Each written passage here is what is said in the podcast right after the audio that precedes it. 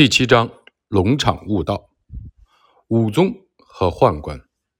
弘治十八年（一五零五年）的五月份，明孝宗驾崩，太子朱厚照即位，庙号武宗。历年改年号为正德。明孝宗是明代屈指可数的贤君，而明武宗则是明代头号愚傻的皇帝。但是，根据清代大儒毛麒麟在《武宗外记》中的记载，明武宗容貌端严，爱好读书，记忆力超群。在当太子的时候，明孝宗以及诸位的大臣都很看好他。此外，明武宗还是明朝诸代皇帝中最喜欢动用武力的皇帝。武宗即位时年仅十五岁，父亲去世之后，他再无忌惮之人。于是就开始宠幸起平时跟自己比较亲近的刘瑾等八名宦官，人称八虎。这八名宦官自幼时就服侍武宗，当武宗被定为太子之后，他们更是想各种花招逗武宗开心。大学士刘建和谢谦看到刘瑾等人引诱武宗，都非常气愤，于是上书劝谏武宗疏远宦官。刘建和谢谦二人是孝宗驾崩前的托孤重臣，也是正义凛然之士，遇到问题都会直言不讳。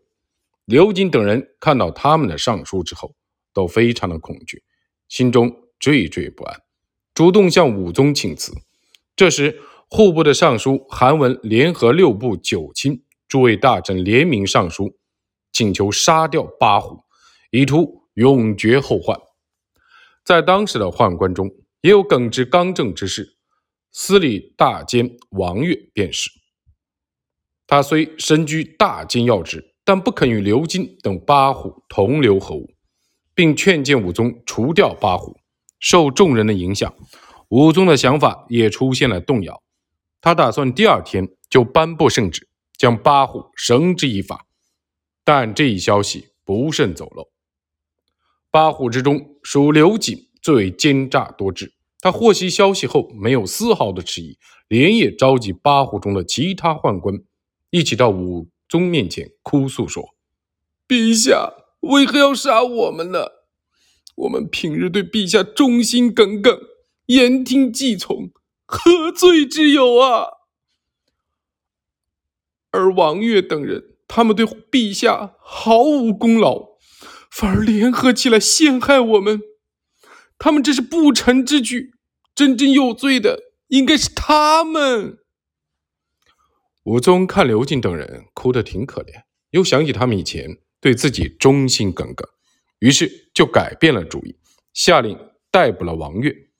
武宗当即任命刘瑾掌管司礼监，还任其为禁军总督。至此，刘瑾掌握了宫内和禁军的要职。且朝廷内外其他重要的职位也都由八虎担任，他们立即谋划剪除王悦和其他忠义之臣。所有这一切变故都发生在一夜之间，诸位大臣对此还一无所知。第二天，他们齐聚大殿，等待武宗下达最后的诏书，但等来的结果和他们期待的完全相反。诸位大臣看到大势已去。于是纷纷的上书请辞，刘瑾伪造圣旨，批准了刘建和谢谦的请求。这样一来，刘瑾开始专权，祸乱朝纲。凡是可能会触怒武宗的劝谏，刘瑾都会处理掉。他对内迎合军心，对外施以严法。一旦有人忤逆了他的意愿，就会被严加惩戒。后来，南京科道。戴喜因为劝谏皇帝而入狱，王阳明也因为上书替戴喜求情而触怒武宗和刘瑾，最终被贬谪到贵州龙场。东正堂对此评价说：“东汉末年，窦武、陈蕃等大臣想除掉宦官曹节，反被曹节所杀。唐文宗执政时，大臣郑注和李训想除掉宦官裘世良。”后来也是被宦官所害，刘瑾之事和以上所述有些相似，都是因为密谋泄露，给对方造成了可乘之机。从而留下了千古遗恨。由于这些大臣过于嫉恶如仇，最终造成了穷属窑里的惨剧。仔细想来，明孝宗托付的顾命大臣，原来只是一些忠诚义愤有余、智慧谋略不足之士。东正堂评价武宗之罪，明武宗最初还有挽救时局的机会，但随着他一系列的错误的用人政策，这种机会就一去不复返了。武宗曾经到大学士杨一清的家中拜访，向他求书，二人还一起作诗，君臣之间充满了难分难舍的奇特之情。通过武宗对杨一清的赞赏，可以看出武宗的爱才之心，也可以看出他有成为英明有为君主的潜质。但由于他上任伊始就出现了用人的失误，最终导致围绕在自己身边的全是小人。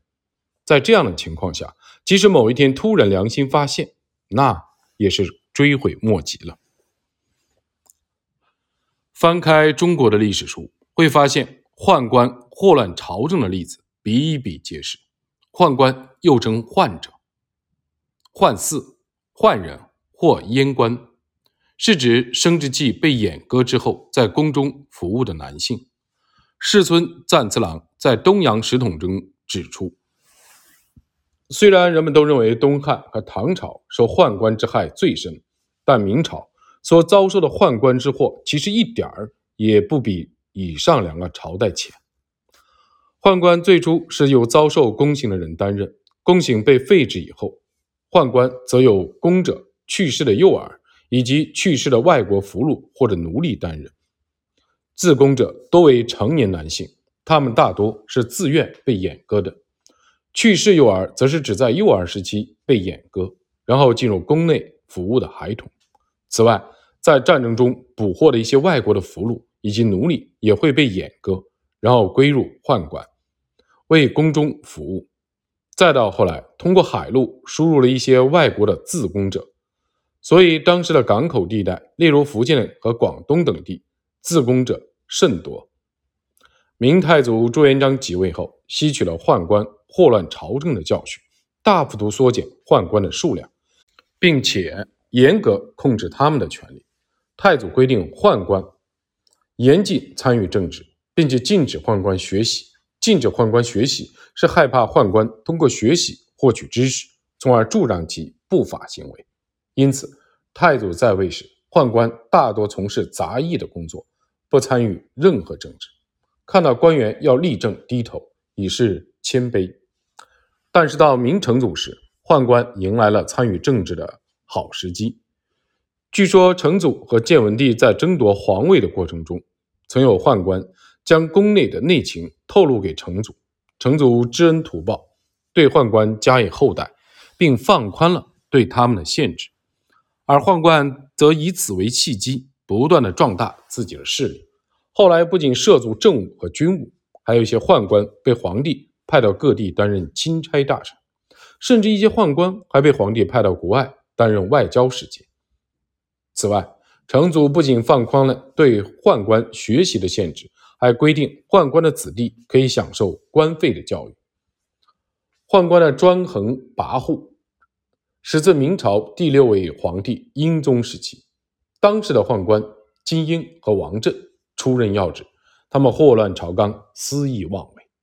在第九位皇帝宪宗时，宦官汪直也是极端的专横；但在第十位皇帝孝宗时，没有出现宦官专权的情况。可是等第十一位皇帝武宗即位之后，又出现了一个大宦官刘瑾，他操纵朝纲，为所欲为。